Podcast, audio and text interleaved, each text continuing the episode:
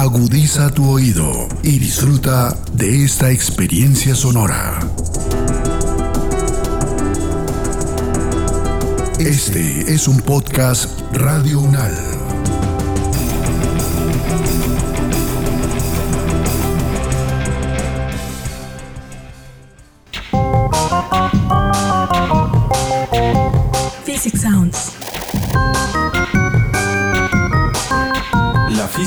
Como nunca te la habían contado.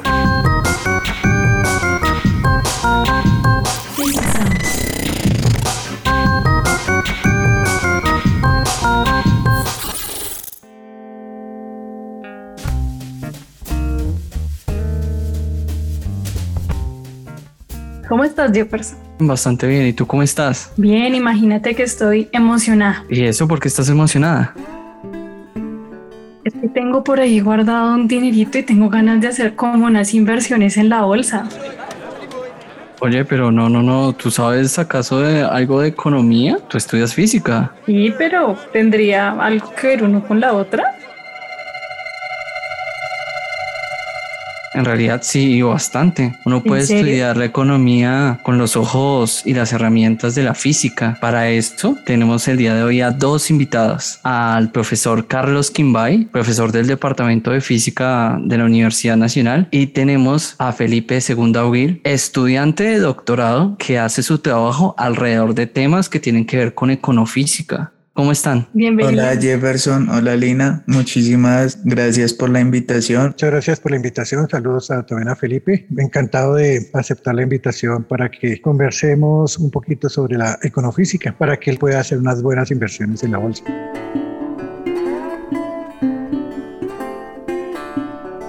¿Qué es esto de la econofísica? ¿Qué tiene que ver con mis inversiones? Digamos, el nombre es bastante llamativo por lo general para la mayoría de personas porque uno se imagina precisamente economía en la física o física en la economía. Sin embargo, la econofísica fue un neologismo que surgió más o menos hacia finales de los 90, en los cuales muchos físicos comenzaron a verse atraídos por el estudio de sistemas financieros y a partir de eso, ya con la publicación de un físico llamado Eugene Stanley y Rosario Mantegna, ellos dieron como este nombre oficial a esta actividad de los físicos estudiando sistemas financieros. Bueno, pero Wow. esto es una línea de investigación, o sea, yo creo que la economía es bastante amplia. ¿Qué líneas de investigación o hacia dónde va orientado, digamos, el estudio de la econofísica? Adicional a lo que mencionó Felipe, que es el propósito de la econofísica, es decir, hacer uso de conceptos, herramientas, métodos de la física y en particular de la física teórica y de la mecánica estadística para entender problemas, usualmente son del campo de acción de la economía. También la econofísica, no solamente los métodos con los cuales uno pues, aborda problemas de la economía, en particular de la economía financiera, es decir, relacionados con la bolsa de valores que le interesa a Lina, eh, son una perspectiva que está limitada porque los métodos que se aprenden en econofísica se pueden implementar no solamente a sistemas económicos y financieros, sino a sistemas mucho más amplios de otras áreas del conocimiento. Entonces nos permite a los físicos abordar problemas en ecología, en biología, en cognición, en psicología cognitiva, bueno, en, en una diversidad de, de sistemas que llamamos sistemas complejos y que abordan entonces desde la perspectiva de los métodos de la física y en particular de la mecánica estadística, problemas que no son propios de la física, entonces pues tiene diferentes enfoques, ¿no? Entonces la econofísica tiene sus ramas. Sí, ¿cuáles serían las más importantes y las más estudiadas con la perspectiva de la física? Inicialmente tenemos como una gran división en lo que es, eh, por un lado, cómo se comportan los mercados, que está más enfocado como a este estudio de las finanzas. Por otro lado, ya está también el estudio de modelos cinéticos para describir pues cómo son la distribución de riquezas e ingresos en estos mercados. En ese orden de ideas, por ejemplo, tenemos mucha aplicación de lo que es la teoría de la probabilidad eh, con procesos estocásticos, cosas de este estilo, modelos cinéticos que se basan muchísimo en la teoría de gases que conocemos los físicos y otros aspectos, digamos, un poco más estadísticos en el estudio de correlaciones temporales, escalas en datos de mercados financieros, procesos aleatorios infinitamente divisibles o cosas por el estilo. Bueno, pero a mí me surge una duda entonces, si tenemos la rama de la economía y tenemos la rama de la econofísica, ¿en qué, en qué entonces se diferencian y en qué cosas se podrían tal vez complementar una a la otra? Porque supongo que trabajan pues áreas en algunas cosas similares, pero pues debe haber su diferencia ahí y tal vez también su complemento. Sí, y también cómo se metieron los físicos a esta área. La economía pues es una ciencia social, la física es una ciencia de la naturaleza. La física entonces, independientemente de la rama de investigación, o sea, física nuclear, física de partículas, econofísica, etcétera, todas esas ramas trabajan como trabaja la, la física, es decir, trabaja como a través de los métodos eh, con los cuales se trabajan en las ciencias naturales.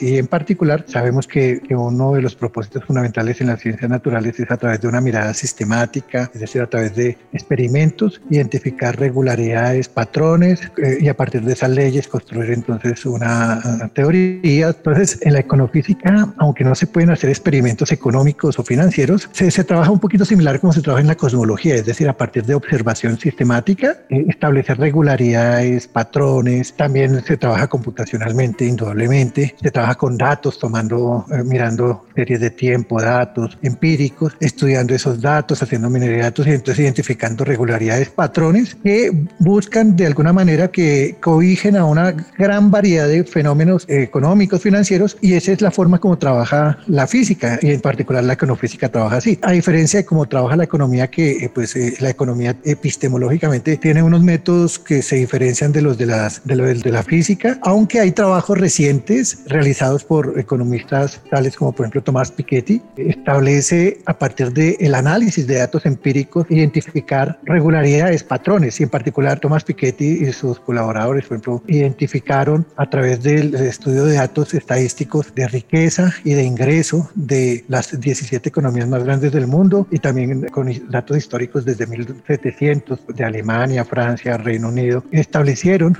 un conjunto de regularidades de patrones que hoy en día se conocen como las leyes del capitalismo de Piketty. O sea que en economía, aunque la escuela dominante es la escuela, llamémoslo ortodoxa tradicional, sin embargo hay esfuerzos en economía recientes que se acercan un poco al método de trabajo de la física y en particular de la econofísica. O sea, no es de ahorita, sino que hay, se ha venido estudiando estos tipos de fenómenos, de patrones, de ver cómo funciona esto desde hace ya mucho tiempo. Además vemos que es recíproco, entonces tanto economistas usan la visión de la física para poder estudiar este tipo de fenómenos y los físicos también toman de los conceptos de la economía para poder aplicar esos modelos físicos en la descripción de modelos económicos. Eso es es como el objetivo, ese es el diálogo que hay entre la economía y la econofísica. Efectivamente, pues uno como físico, pues está como sometido a esa perspectiva de dar un enfoque que desde los datos o bueno desde las teorías y los datos tengan ambos una correlación bastante alta. En ese orden de ideas también nosotros debemos estar como atentos a la opinión de los economistas que son pues las personas que también se han dedicado muchísimos años desde su preparación para pues estudiar el, el mercado y en general también darnos como una retroalimentación que sea por parte y parte y ya por el otro lado es precisamente enfatizar eso, o sea, realmente la econofísica, aunque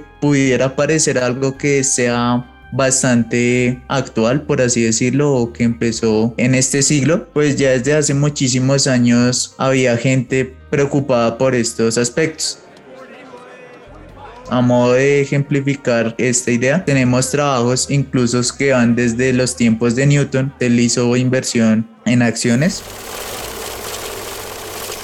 que pues no, no es que haya terminado eh, de forma exitosa, digámoslo así. Ideas que tomó incluso Adam Smith y otros economistas de la mecánica, que de hecho hoy en día para minimizar muchas de las funciones que se ven en cursos de economía utilizan, por así decirlo, una formulación lagrangiana, que pues ya hoy en día es lo que conocemos como los métodos de eh, multiplicadores de Lagrange y minimización de una función lagrangiana que pues en ambos contextos es diferente, o cosas como los trabajos que se hicieron durante el siglo XX donde tenemos el trabajo de Bachelier, de Samuelson y Osborne, o incluso otros matemáticos como son Kolmogorov e Ito, que propusieron ya la teoría de los procesos estocásticos a un nivel más fundamental, otros como Mandelbrot, donde vieron que los mercados tenían aspectos que son invariantes de escala y por tal razón tienen un comportamiento fractal, o otros aspectos que ya han ido fortaleciendo esta perspectiva de la aplicación de la teoría de la probabilidad.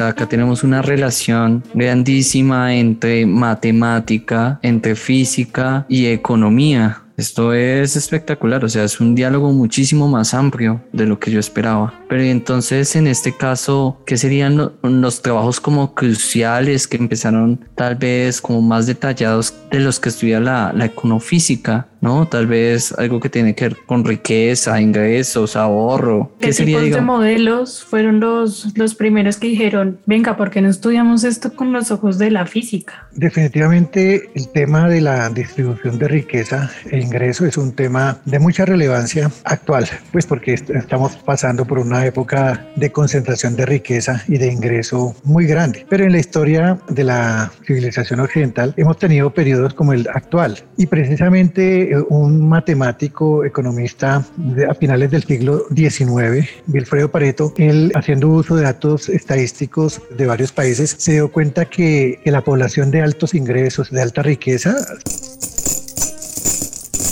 se distribuía desde el punto de vista de función de distribución como una distribución de ley de potencia, o sea, como una, una, una ley de potencia de manera decreciente. Es decir, que entre más rico es el agente económico, el individuo de la sociedad, menos probabilidad hay de que existan ese tipo de agentes, porque es una ley de potencia decreciente. Ese, ese fue un antecedente muy importante en la economía para entender de una manera ya sistemática cómo se distribuye la riqueza y el ingreso. Pero realmente no es tanto explicando por qué se distribuye así sino describiéndolo. Precisamente eh, uno de los temas eh, más relevantes de la econofísica es estudiar los patrones de distribución de riqueza e ingreso, pero no solamente estudiar los patrones, sino generarlos y entender a partir de una dinámica microscópica por qué se originan. Los resultados de investigación de la, de la econofísica se publican en revistas de física, de mecánica estadística, no en revistas de economía.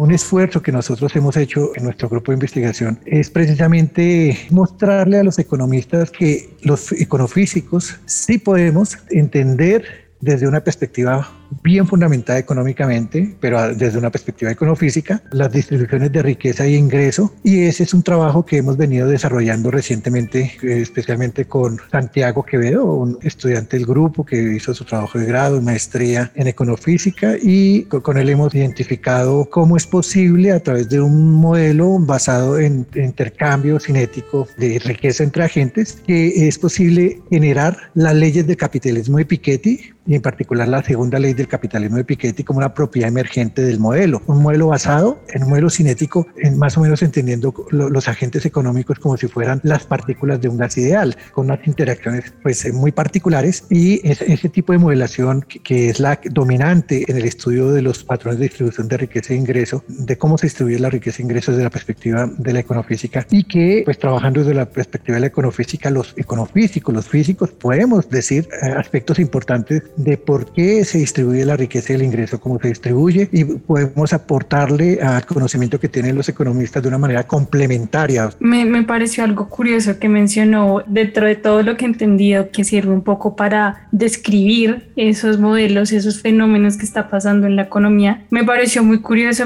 escuchar la palabra microscópico y teoría cinética. No sé si Felipe nos pueda decir un poco cómo, y esto aquí que tiene que ver con la economía, que tiene que ver la teoría cinética y, cosas como un gas ideal. Acá hay dos aspectos a resaltar. El primero es que a diferencia de otras ramas de la física donde digamos los fenómenos de la naturaleza tienen conceptos físicos que realmente podemos aplicar, por así decirlo, desde la parte de la econofísica muchas veces lo que comenzamos a hacer es analogías con modelos teóricos que hemos utilizado para otros fenómenos, pero que se aplican muy bien en en las finanzas o en los mercados. ¿Tienes, ¿Tienes, algunos ejemplos? Me parece bastante curioso. No sé, tal vez una estrella o lo que sucede en una estrella se parece a lo que sucede en un fenómeno económico. De hecho, eh, ya yendo al otro punto, que es a la teoría cinética de los gases, lo que se hace muchas veces es en estos aspectos de modelos o sistemas complejos más bien, desde una perspectiva microscópica nosotros queremos recuperar las propiedades macroscópicas del sistema.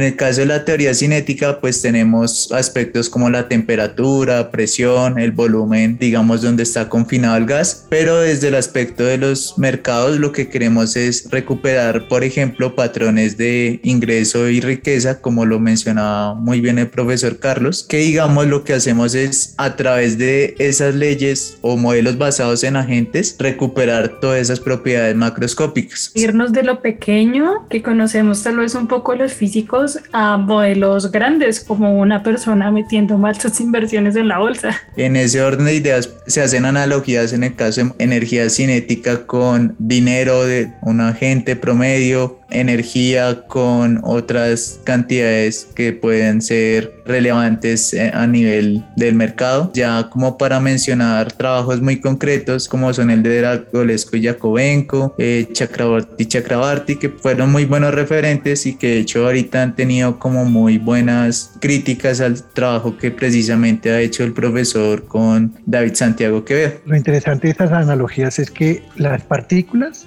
desde el punto de vista de la economía las tomamos como si fueran agentes económicos. Las partículas en un gas ideal tienen colisiones elásticas donde se conserva la energía cinética, el momento. Entonces el equivalente a la colisión elástica son intercambios conservativos entre los agentes. Ellos intercambian dinero, por ejemplo, el dinero que tienen los dos agentes antes de la transacción económica que realizan es igual al dinero que tienen los dos agentes después de la transacción. De manera similar a como las dos partículas tienen un momento o energía cinética antes de la colisión y es igual al momento de energía cinética después de la colisión elástica. Estas analogías son las que precisamente nos permiten modelar fenómenos de naturaleza económica en particular de este tipo de sistema complejo. O sea, lo, interesante es que un sistema complejo por definición es un sistema que está constituido por partes, por agentes, por constituyentes. Esas partes, esos agentes constituyentes tienen roles, esos roles se van adaptando a medida que el sistema va evolucionando. Hay una autoorganización y como consecuencia de todos esos procesos emergen a partir de la, de la dinámica microscópica, es decir, de cómo interactúan las partes, los constituyentes, esos agentes, emergen unas propiedades estructurales macroscópicas que llamamos propiedades emergentes. Y eso es lo que nosotros eh, más o menos hacemos desde la perspectiva de, la, de los modelos físicos para entender fenómenos de naturaleza económica y financiera. Por, ejemplo,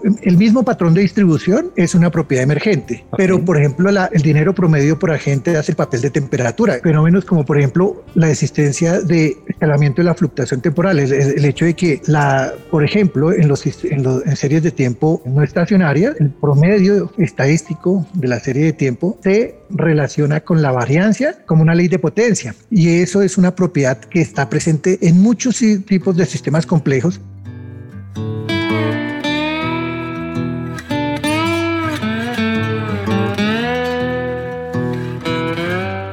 pues es muy bueno también cómo relacionarlo a esta perspectiva que tiene la econofísica con las finanzas que digamos estas propiedades microscópicas que van generando todas estas propiedades macroscópicas o emergentes desde este punto de vista pues tienen un, un, impacto digamos que no solo va desde las finanzas sino hasta aspectos como en hidrología que fue donde se descubrió precisamente este escalamiento de la fluctuación temporal y espacial también en series de tiempo sísmicas que parecieran que no tuvieran como alguna relación con este fenómeno pero realmente sí lo hacen, en redes neuronales, en el estudio del tráfico como un sistema complejo y otras pues un sinfín de sistemas que podríamos mencionar acá, pero donde lo que vale la pena resaltar es que esta dinámica del escalamiento de la fluctuación se puede generar o describir muy bien precisamente con herramientas de la física. Lo que nosotros observamos cuando estudiamos este fenómeno es que podíamos analizarlo mediante la llamada integral de camino de Feynman, que digamos es algo muy teórico de la física, pero que realmente ha tenido un impacto en las finanzas que pues es muy importante mencionar. También tenemos, por ejemplo, el uso de la fórmula de Feynman-Kac. Inicialmente, aunque no pareciera algo propio de las finanzas, hoy en día muchísimas de las soluciones que se dan para la, la, evolución en el tiempo de opciones o la valoración de opciones utilizan este método de la integral de camino de Feynman. Volviendo como al punto de, de lo que estábamos hablando, esto del escalamiento de la fluctuación, pues nosotros utilizamos esta perspectiva no solo para, digamos, dar un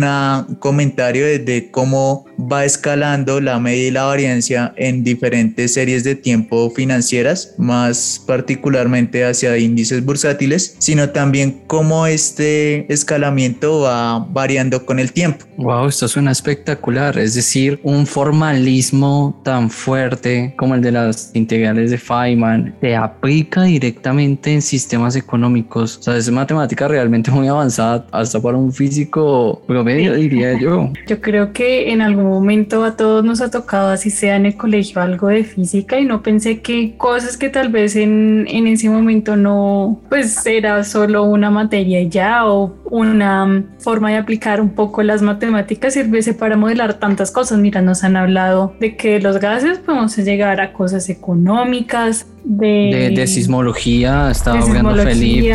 De hidrología, de tráfico.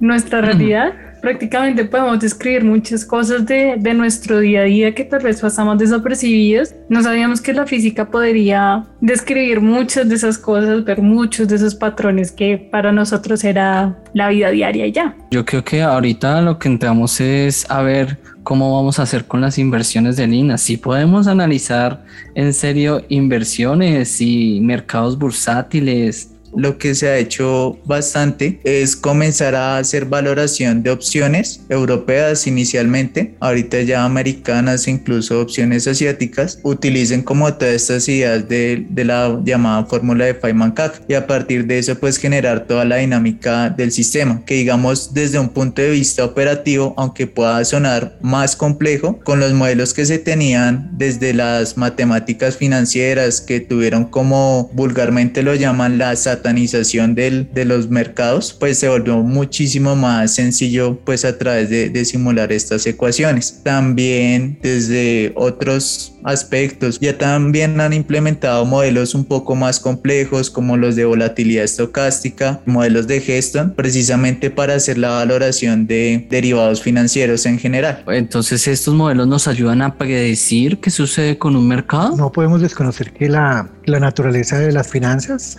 es estocástico, o sea que el comportamiento de las variables financieras tiene un comportamiento netamente estocástico. Por ejemplo, la variación de los precios de las acciones. ¿Cómo varían los precios de las acciones? De manera estocástica. ¿Cuántas acciones se compran y se venden diariamente en la Bolsa de Valores de Bogotá, por ejemplo, Colombia? Eso es un número estocástico. ¿Cuántas de la acción de Copetrol se compran y se venden diariamente? ¿Cómo cambia el precio de la acción de Copetrol de hoy a mañana a la, a la, a la hora de cierre del mercado bursátil? Por ejemplo, si uno va a hacer inversiones, tiene que tener en cuenta cómo, de qué manera está fluctuando el mercado y de qué manera eh, hay una tendencia a, hacia el futuro. Y eso, por ejemplo, nosotros lo podemos cuantificar a través de un exponente que llamamos el exponente Horst, precisamente el hidrólogo que estudió las inundaciones del río Nilo por encargo de, eh, digamos, fue encargado eh, cuando Egipto era una colonia de, de, Inglaterra para que estudiara las inundaciones del río Nilo y se dio cuenta que, la, que las alturas que tenía el río Nilo en el transcurrir del tiempo y los años estaban correlacionadas temporalmente, que había una correlación temporal, es decir, que había una memoria y esa memoria la tenemos en las variaciones de los precios de las acciones, esa memoria la tenemos en, la, en las variaciones de los volúmenes de transacción, es decir, en la bolsa de valores sabemos que existen tendencias y las podemos cuantificar a través de, estadísticamente a través de un exponente que llamamos el exponente de Horst y entonces a partir de ese análisis de saber cuál es la tendencia del mercado de una manera sistemática, no podemos llegar a decir que mañana el precio de la acción va a, ser va a tener tal valor, pero sí podemos decir, vea, de acuerdo a la tendencia del mercado que cuantificamos de esta manera, sabemos que entonces para cierto tiempo el precio de la acción podría estar con este valor, con esta incertidumbre, teniendo en cuenta la tendencia, que esa memoria del mercado, porque las series de tiempo financieras son series de tiempo no estacionarias que tienen memoria, que están correlacionadas temporalmente, es decir, que lo que, le, que lo que pasa anteriormente de alguna manera va a influir hacia el futuro y esto se cuantifica con el exponente de Horst. Igual creo que es propio de muchas ciencias y de hecho de muchas áreas que es muy difícil predecir las cosas, ¿no? Pero me pareció muy interesante que podamos describir tantas cosas de esta área que no conocíamos, que es la econofísica. Ya para finalizar un poco, quisiera saber ustedes de qué están metidos en todo en este mundo de la econofísica, qué, qué expectativas tienen de este campo en Colombia y qué puede aportar este campo a, a nuestro país, a nuestra economía, a nuestra cosa. ¿Qué piensan ustedes que a modo de reflexión que nos ayudaría desde la econofísica?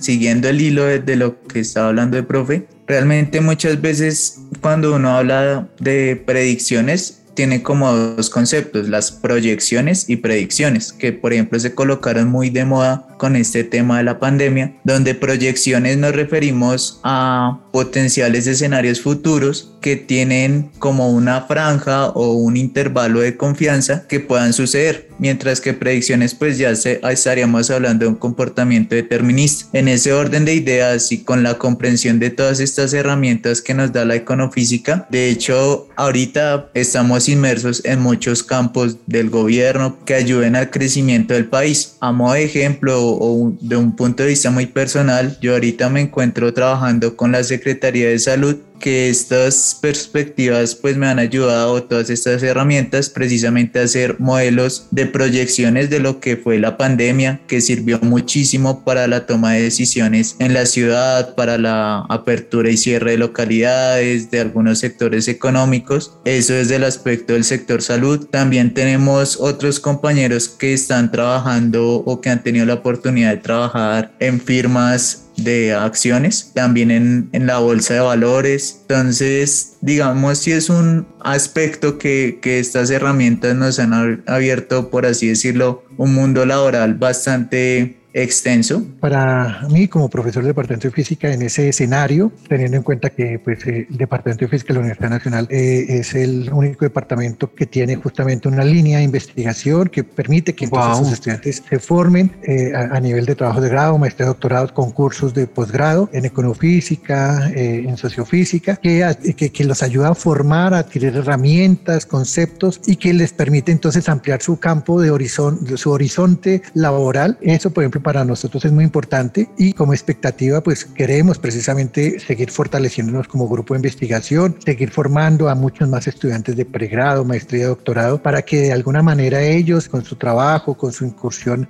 en el campo laboral, en bancos, en planeación nacional, en, entidades financieras, en entidades de asesoría financiera, en diferentes escenarios, que son nuestros egresados en, en econofísica, están en esos espacios, contribuyan justamente al desarrollo de la econofísica en el país, contribuyan a que cada vez haya más físicos eh, eh, con formación en econofísica que contribuyan a que precisamente se fortalezca esta línea de investigación en el país, que, que de alguna manera las toma de decisiones económicas, la toma de decisiones de política pública, no solamente en temas relacionados con economía, sino eh, por ejemplo en salud pública, en otros escenarios, pues esas tomas de decisiones tengan una fundamentación técnica, una fundamentación de conocimiento científico y eso a nosotros nos interesa, nos interesa que, que esa línea de investigación de conocimiento física que es pionera aquí en el país se siga fortaleciendo y eh, pues se, se convierta en un referente a nivel internacional. Espectacular, profe. Yo creo que acá encontramos el lugar en donde podemos tratar de, de, invertir en la bolsa. Tenemos que ponernos a estudiar en el grupo de sociofísica y econofísica. Yo creo que esto ha sido todo por hoy. Ha sido Pensaremos mejor lo de la inversión de la bolsa. Nos pondremos a estudiar un poquito más antes de tomar cosas a la ligera. Y muchísimas gracias a ambos por estar hoy.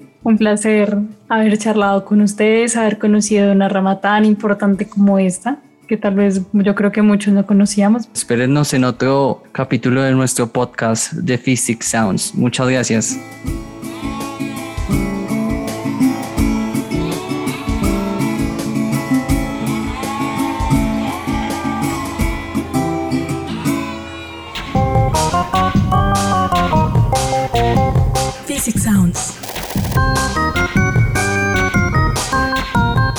Este es un programa hecho en colaboración por David Barón, Jefferson Beltrán, Santiago Moya, Laura Huertas, Lina Duque, la Dirección Nacional de Innovación Académica, el Departamento de Física, con la edición de Edgar Huasca.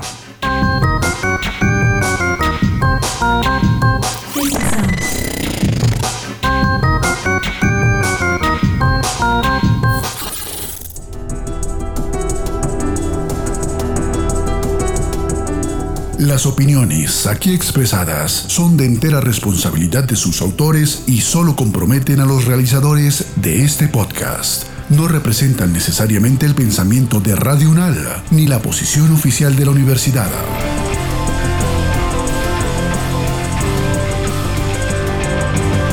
Este y otros podcasts en nuestro sitio web podcastradio.unal.edu.co. Síguenos en nuestras redes sociales. Nos encuentras como Podcast Radio UNAL, Universidad Nacional de Colombia, Proyecto Cultural, Científico y Colectivo de Nación.